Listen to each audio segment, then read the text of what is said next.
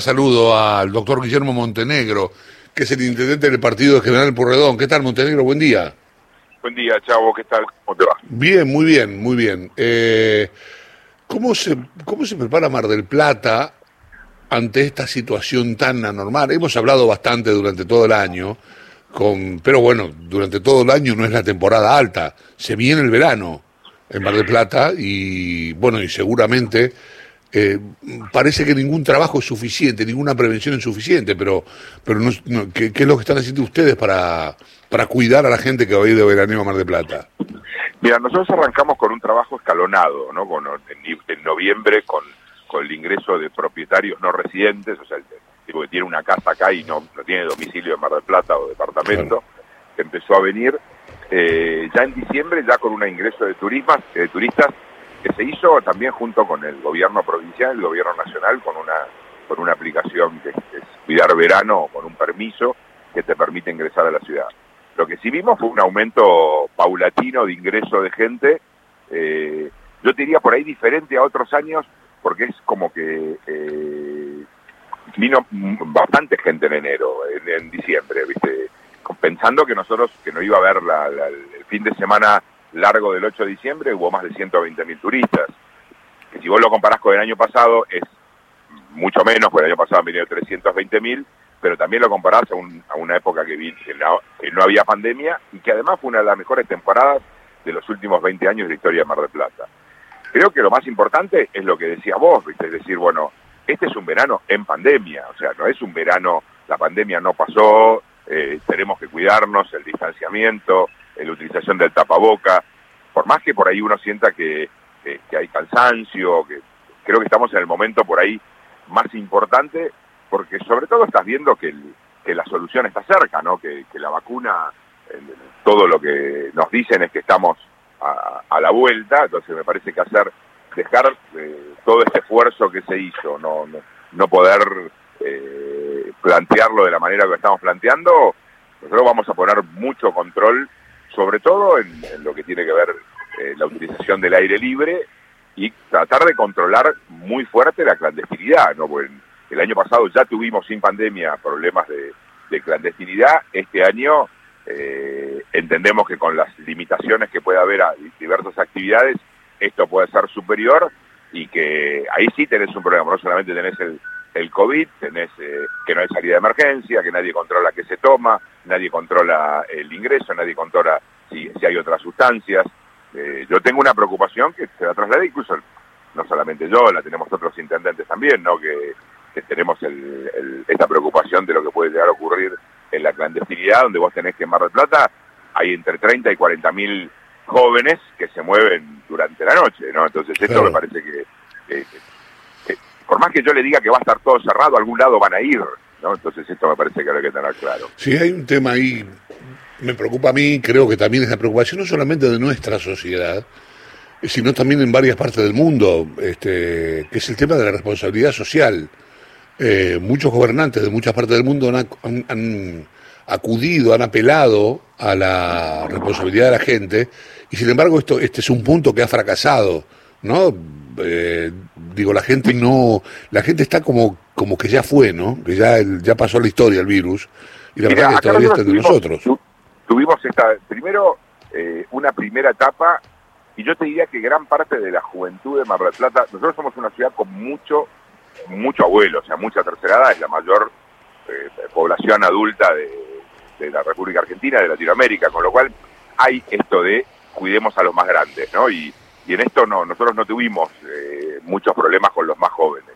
Eh, ahora lo que vos decís, yo creo que lo que, está pasando eh, está mal, pero bueno, es natural, es el hartazgo, es decir, bueno, basta, ¿no? O sea, me cuido, pero me olvido el barbijo, me olvido, porque va mucho tiempo y, es entendible por un lado y por otro lado decir, muchachos, son los cinco minutos, colgate del travesaño, digamos, no, no, me parece que, que es el momento donde más tenemos que apretar los dientes y más tenemos que, que, cuidarnos, ¿no? Porque es, como decir, bueno, todo este esfuerzo de ocho meses y sobre todo, ya vos pensás que para nosotros nuestro gran despelote en Mar del Plata es el laburo. Claro. Entonces, el hecho de que, de que tengamos algún problema de salud, lo que repercute rápidamente es en que, me va a complicar el, trabajo, donde es una de las ciudades donde mayor índice de desocupación hay de la Argentina. Entonces, eh, por eso yo digo, esto es no, es que cuarentena, anticuarentena, eh, aperturista, no, digo, muchachos, yo tengo un tema que, nosotros necesitamos que en Mar del Plata haya trabajo,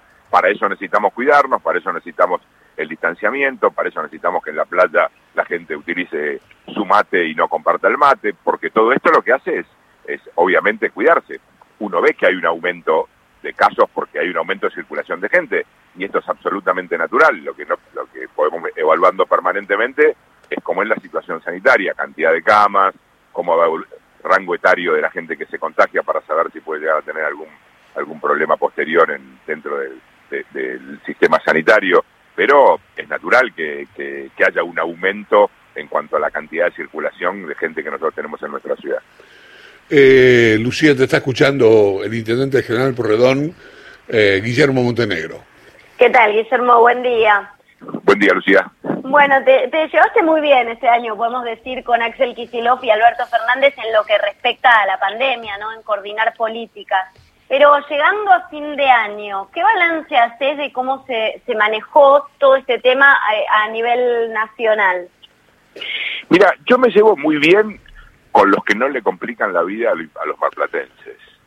O sea, si fuera quien fuera el gobernante de la provincia o del país y que yo entendiera de que a los que viven en mi ciudad les complican la vida, me voy a enojar.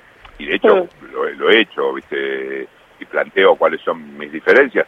Nadie puede dudar cuál es mi origen político, digamos, ¿no? O sea, esto no, hay ninguna duda. Ahora, yo antepongo todo al, hacer la mejor cantidad de cosas que pueda para los que viven en mi ciudad.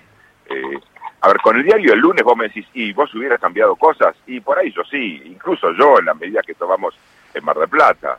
Eh, pero también es fácil decirlo desde otro lugar, ¿no? Yo no, lo digo ni que sí se hizo todo bien ni que se hizo todo mal. Lo que yo digo todo lo contrario. Yo creo que acá eh, hubo un, esfuerzo de toda la sociedad, no solamente de los gobiernos. ¿eh? Yo creo que acá en Mar del Plata fue un ejemplo de cómo laburó el, obrero, las centrales obreras. Nosotros nos prestaron los hoteles, los sindicatos, eh, todos los, los, los protocolos que hicimos de funcionamiento de distintas actividades, le hicimos con empresarios, pero con las centrales obreras también, porque el que labura es el obrero, entonces, bueno, ¿cómo podemos hacer los protocolos para cuidarlos? La verdad que, que nosotros le pusimos mucha cabeza eh, y en eso tuvimos, estuvimos de acuerdo con la provincia, discutimos con la provincia, yo siempre tuve una, una posición más de, de apertura de actividades, pero no por una cuestión, te vuelvo a repetir, de, de, de cuarentena, anticuarentena, sino porque entendía que que el, que el laburo nos estaba pegando un, golpe muy duro en nuestra ciudad y que teníamos que convivir con esta situación cumpliendo con protocolos muy estrictos.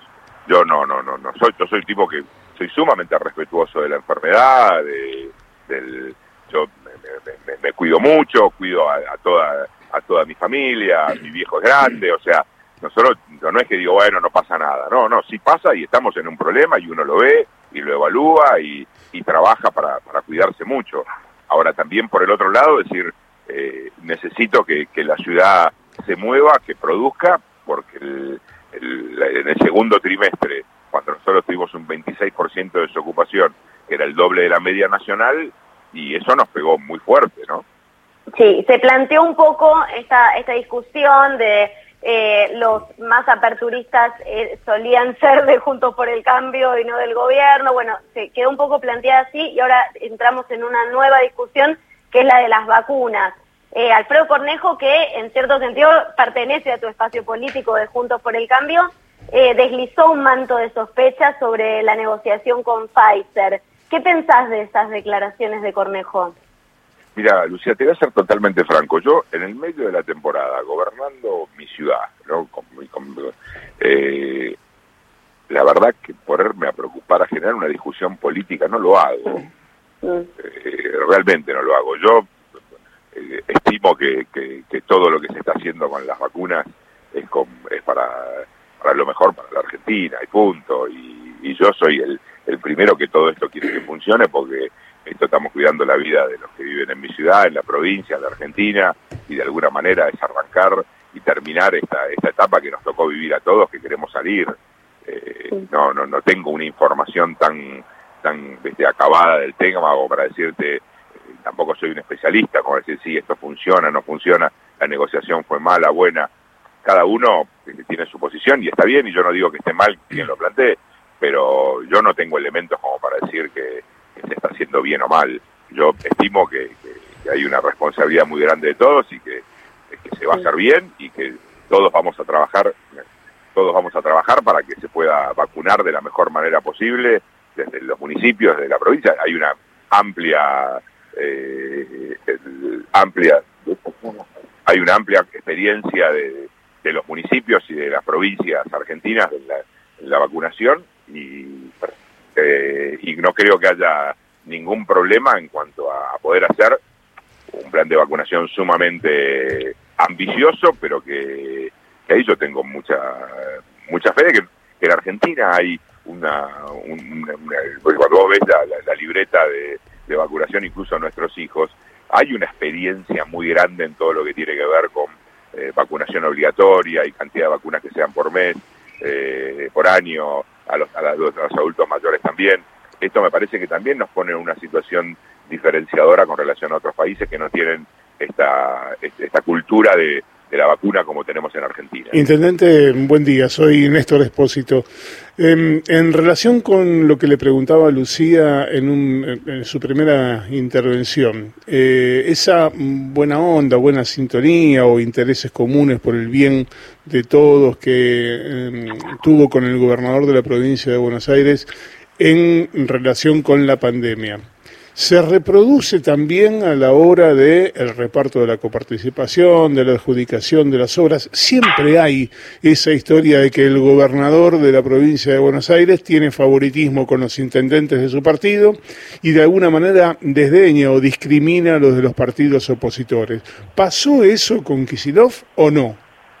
Mirá, todavía está en plena discusión yo soy un gran pedigüeño, o sea, yo soy intendente de mi ciudad y yo voy a pedir todo para Mar del Plata. No, está claro, el, tema de, los pedidos está claro, pero digo... Pero voy a pedir a Kicillof o al presidente, no, no, no, no solamente al gobernador. A lo que apuntaba era esto de que, bueno, a esta a este municipio que es amigo le bajamos tantas obras, le bajamos los patrulleros y a este que no es amigo, a este le retaseamos. ¿Pasó eso? Mira, sí hubo una cuestión que, que Mar del Plata no, no fue incluida en el fondo de seguridad.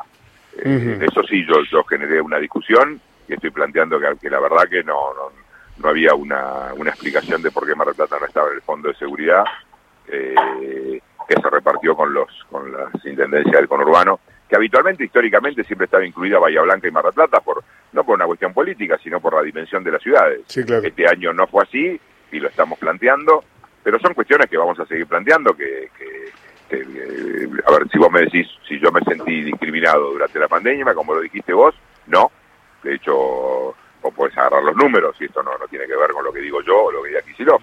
La verdad que esto fue así. Eh, creo que en, en, lo que se había mandado una primera etapa en el presupuesto, yo siento que hay cosas que Mar Plata necesita más de las que se mandaron. Lo voy a seguir planteando y se lo pedí también a, lo hablamos junto con los, con los legisladores de, de Juntos por el Cambio para que lo planteen en la, en la legislatura provincial. Pero yo siempre voy a pedir, la verdad que yo, esto tiene que ver con, con lo que entiendo que necesita mi ciudad para que los que vivan en mi ciudad vivan mejor. Un abrazo, Guillermo, gracias. ¿eh? Muchas gracias a ustedes, que tengan una buena semana. Chau, hasta luego. El doctor Guillermo Montenegro es intendente del Partido General Pueyrredón.